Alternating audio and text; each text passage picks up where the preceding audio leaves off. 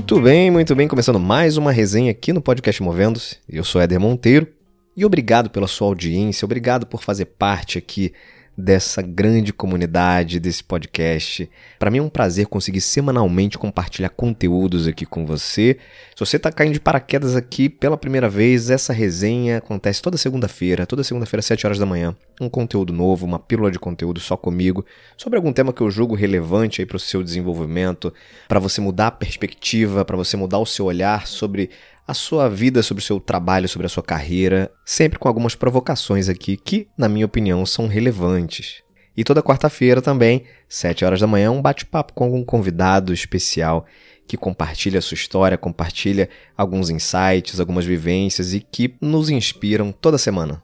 O que, que eu trouxe para a gente conversar hoje?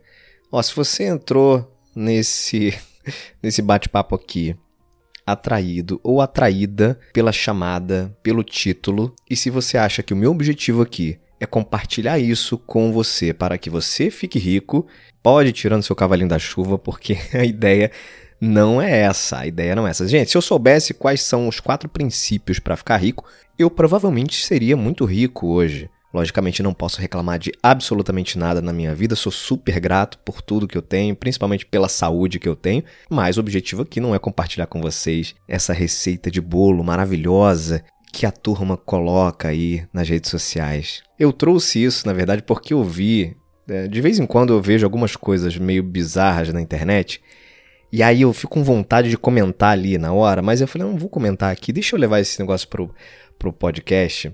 Deixa eu levar esse negócio lá promovendo-se, porque eu quero compartilhar isso com mais pessoas. Essa minha indignação em alguns momentos com algumas coisas. Eu vi uma postagem de um cara aí que é tido como o maior coach do Brasil. Tem milhares de seguidores, mais de um milhão de alunos que já passaram pela formação de coach dele, que viraram coaches também. E, enfim, eu não vou aqui julgar o trabalho é, do cara, ele deve ter suas qualidades, deve ter sua metodologia, enfim, muita gente deve aproveitar isso e conseguir de alguma maneira também evoluir. E vida que segue. Cada um tem o seu caminho, cada um tem o seu rumo. Não estou aqui para julgar o trabalho do sujeito e por isso nem vou citar o nome dele aqui, porque a minha ideia não é ficar fazendo treta aqui ou polemizando o nome da figura, não. Mas eu, eu me chamou a atenção uma publicação que ele fez. E aí você tá me perguntando, ah, você tá criticando o cara, mas, mas segue o cara nas redes sociais? Gente, olha só, deixa eu contar uma coisa para vocês. Quem produz conteúdo, que é o meu caso, precisa ficar atento a tudo que acontece no mundo. A tudo que acontece no mundo, especialmente no mundo que envolve desenvolvimento de pessoas tá?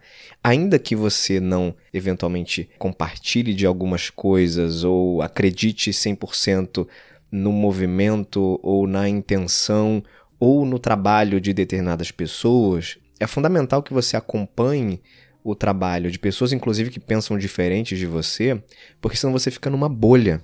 Senão você fica sempre com uma linha de pensamento padronizada, que é compartilhada da mesma forma por toda aquela sua rede, e aí você não consegue pensar diferente ou não consegue observar coisas que saem daquele senso comum que você acredita, tá? Por isso eu procuro me conectar com vários tipos de conteúdo, com vários assuntos, no Instagram, no Facebook, Facebook bem menos, mas LinkedIn pra caramba, Instagram, TikTok, inclusive, o pessoal acha que TikTok só tem é, adolescentes fazendo dancinha, mas tem algumas coisas ali que dá para você extrair, especialmente começar a compreender algumas tendências de comportamento que naturalmente vão impactar também o mundo do trabalho em algum momento. Então eu sou essa pessoa aí, essa pessoa conectada com tudo. Mas vamos lá, vamos, vamos pro assunto aqui que eu trouxe para vocês. Essa figura postou uma, uma foto com. A, a foto era assim: as quatro regras para ser rico. Aí na foto ele tá do lado de uma Mercedes, um carro maravilhoso, numa montagem é, no meio da rua em Nova York. é. Aí, vamos lá. Aí você vai, você vai arrastando assim a, as, as imagens, né, para você descobrir quais são as regras de ouro, né? Essas quatro regras aí, porque eu também fiquei curioso, afinal de contas, quem não quer ser rico, né? E aí a primeira regra é o seguinte: princípios. A primeira coisa que os ricos têm são princípios. São 15 princípios criados pelo povo judeu no total, e se você os tiver e aplicá-los, já fará parte da elite financeira do mundo. Olha aí, minha gente. Então tomem nota aí desses princípios. Olha só, quais são os 15 princípios do povo judeu? Essa ainda é a primeira regra, tá? 15 princípios do povo judeu: sabedoria, multidão de conselheiros, feedback, fazer alianças, honestidade e integridade, contágio social, sei lá que diabos é isso, esquecer os atalhos, trabalho diligente, perícia, visão e foco, planejamento e estratégia, ação e perseverança. Só isso, tá? Se você tiver aí esses 15 princípios do povo judeu, você já cumpriu a primeira regra, ainda estamos na primeira regra para ser rico. Beleza? Vamos lá. Segunda regra: crenças. Ricos têm as crenças certas, conhecimentos financeiros básicos e importantes e sabem fazer. As memórias do passado, de identidade, capacidade e merecimento ditam o resultado que você tem hoje. Se existe uma dor na sua vida, você precisa ressignificar. Então, segunda, segunda regra aí são as crenças, tá? Terceira regra, conhecimento. Todo rico busca conhecimento imersão no processo. Livro, vídeo e cursos. Ler um livro sobre finanças ou simplesmente fazer um curso não vai te fazer enriquecer. Opa, isso aqui é talvez a melhor parte da dica. A mudança vem após muita preparação e dedicação. A vontade de se preparar precisa ser muito maior do que a vontade de vencer. Viva o processo. Não existe atalho. Você pode ser rico, pode prosperar, independente da sua origem, sexo e escolaridade. Tá vendo aí? Esse é o terceiro terceira regra. E a quarta e última regra, prática aplicável. Após os pontos anteriores, você vai errar sem desculpa, mas vai aprender rápido, porque já tem princípios de sabedoria, busca autoconhecimento, busca conhecimento, livro, vídeo, curso e aprende rápido. É preciso ter inteligência emocional para recomeçar, aprender com os erros, pedir ajuda, se refazer e começar a jornada. Tá vendo, gente? Olha só. Então, aí, essas são as quatro regras que o nosso amigo aqui compartilhou para a gente ser rico. E aí, bora começar a aplicar para a gente ganhar dinheiro? Hein? Gente, olha só, a minha dose de ironia aqui nessa, nessa resenha, obviamente, ela existe porque eu não concordo com boa parte do que está escrito aí. Eu, pessoalmente, utilizaria para mim ali, sei lá, 30% do que ele colocou e algumas coisas, sim, eu acredito, fazem sentido. Mas o que me incomoda, na verdade, e hoje é muito comum dentro desse mundo digital, é esse sensacionalismo para atrair pessoas a consumirem os seus conteúdos, a comprarem os seus cursos. E no final das contas, quem é a pessoa mais rica nessa história? Quem é a pessoa milionária nessa história? É o próprio. E de novo, eu não estou julgando aqui se ele está certo, se ele está errado, enfim. Cada um usa a estratégia que acredita ser mais interessante para si. Não sendo ilegal, vai em frente. Pode não ser moral, mas não sendo ilegal, vida que segue. Mas para mim faltou ali talvez a principal regra de todas essas quando a gente fala de riqueza, quando a gente fala de prosperidade. E qual é essa regra? Trabalhe. O cara não citou trabalho. Eu de verdade nunca vi ninguém ficar rico sem trabalhar, exceto as pessoas que ganham na loteria ou recebem uma herança, mas isso aí são exceções das exceções. Porque não tem mágica, gente. Não tem mágica, não existem regras que se você seguir você vai ser rico. Porque se fosse assim, a gente não teria desigualdade praticamente. A gente teria um mundo maravilhoso, um mundo cor-de-rosa, próspero.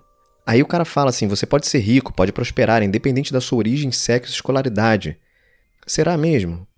Pega um garoto de uma comunidade, de uma favela no Rio de Janeiro, que cresceu num ambiente de violência, que foi criado pela mãe solteira, que vê gente morrendo todo mês, que às vezes não pode ir na escola porque está tendo tiroteio, que tem uma baita dificuldade em conseguir fazer uma interpretação de texto.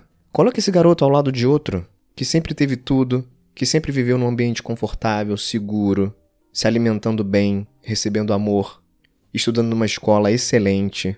Quem tem mais chance? E olha que eu não vou aqui nem entrar no mérito racial, hein? Porque se eu for entrar nesse mérito racial, aí sim a gente vai ver uma distorção maior ainda. Mas não vamos entrar nesse mérito, não. Quem tem mais chance de progredir, de prosperar? Aí o cara vem e me canta quatro regras para você seguir e ser rico, independente da sua origem, sexo, escolaridade. Assim, eu não sei para vocês, gente, mas é que para mim beira o charlatanismo, entendeu? Por isso que por isso que eu não consegui me conter aqui e resolvi trazer isso para vocês. Ah, Eder, então você tá falando que a gente nunca vai ser rico, que a gente não tem chance, pô, tá quebrando os nossos sonhos aqui. Não, não é nada disso.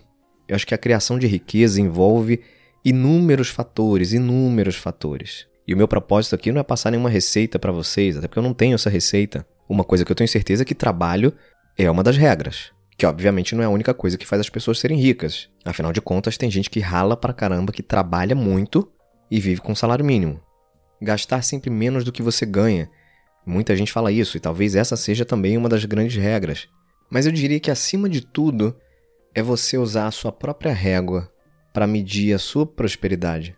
Porque na hora que você vê um cara do lado de uma Mercedes, de um carro que deve custar uns 500, 600 mil reais, e você assume aquilo ali como uma referência do que é ser rico, a chance de você ser uma pessoa frustrada porque dificilmente vai conseguir chegar naquele patamar, tomara que chegue, tá, gente? Não estou agorando ninguém aqui, não, pelo amor de Deus. Mas a gente sabe que é difícil. Qual é o percentual de pessoas que atingem esse nível mas, de novo, a régua precisa ser sua. O que é ser rico para você? O que é riqueza para você? A riqueza para mim é não morar de aluguel. Riqueza para mim é conseguir pagar uma escola legal para os meus filhos. Ah, riqueza para mim é conseguir fazer um lazer final de semana, de vez em quando almoçar num restaurante bacana. Isso pode ser riqueza para você. E não tem nada de errado nisso. O problema é quando a gente assume o padrão ou os padrões de outras pessoas Aí é que está o erro, na minha modesta opinião. Então, quando você se deparar com esse tipo de mensagem, de regras, de é, o segredo para a prosperidade, desconfia, lembra dessa nossa conversa aqui e defina o que é bom para você, o que é prosperidade para você e busque criar e seguir as suas próprias regras, não as regras que outras pessoas te falam para seguir. Fechado? Espero que tenha feito sentido para você. Acompanhe a gente lá no Instagram, movendo-se tudo junto. Segue também na sua plataforma de áudio de preferência, que você vai ficar sempre por dentro quando tiver ali uma notificação de um conteúdo novo. E a gente se conecta em breve.